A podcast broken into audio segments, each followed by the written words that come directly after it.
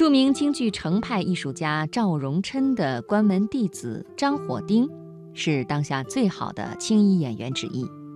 在京剧不断式微的今天，他却有着如同流行歌手一般的号召力。我们来说说他的故事。香港导演杨帆来北京看他的演出，被疯狂喝彩的观众震惊。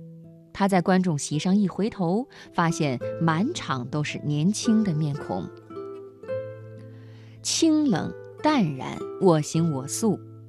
他就像京剧界的王菲，始终与公众保持一定的距离，从不被盛名和喧嚣所裹挟。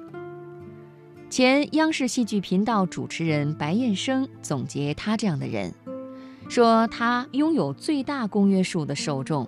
以及以某种看起来并不热情讨好的姿态，赢得了普遍喜爱。张火丁除了自小对京剧有浓厚的兴趣，他身上缺乏成名成绝的那种先天条件。少年时声音略沉，条形也不算好，五官过于清淡。这一点上，他不如他的哥哥张火谦。四五岁就表现出极大的艺术天分，八岁考上艺校学习京剧，是妹妹心中的大明星。从十岁开始，张火丁连续三年报考省戏校京剧科都落榜了。对唱戏的热爱不减，让他只好曲线救国。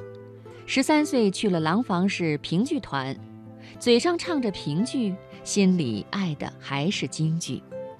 父亲来看他。他哀求父亲带他去考锦州戏校。十五岁的时候，张火丁终于逆转了命运，自费进入天津戏校京剧科学习。他拼命学，不怕吃苦，更不怕出丑，只管如饥似渴地填补着自己所缺乏的艺术营养。毕业了，张火丁和哥哥都被分配到战友京剧团。自觉学到一身本事的他们，却开始坐冷板凳，因为几乎没有多少演出机会，年轻演员更是上不了场，整日无所事事。一个演员最光鲜的时刻，就是在舞台上赢得观众的掌声。不让上舞台，学了这么多年的戏，就像把列车卸掉了火车头，整个生命都僵住了。无事可做，时间一大把，做什么呢？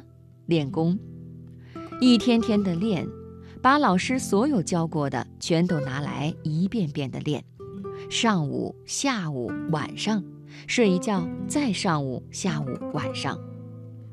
张火丁和哥哥一样，自认都是那种有点轴的人，认死理，不聪明。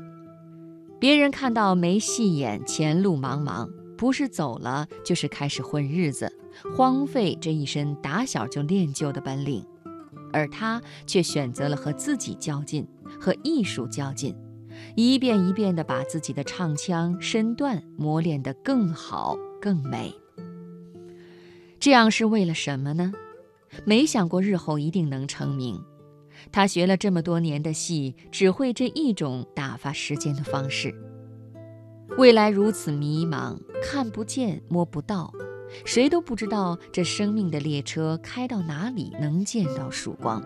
他只明白一件事：我觉得练在我自己身上，谁都抢不走。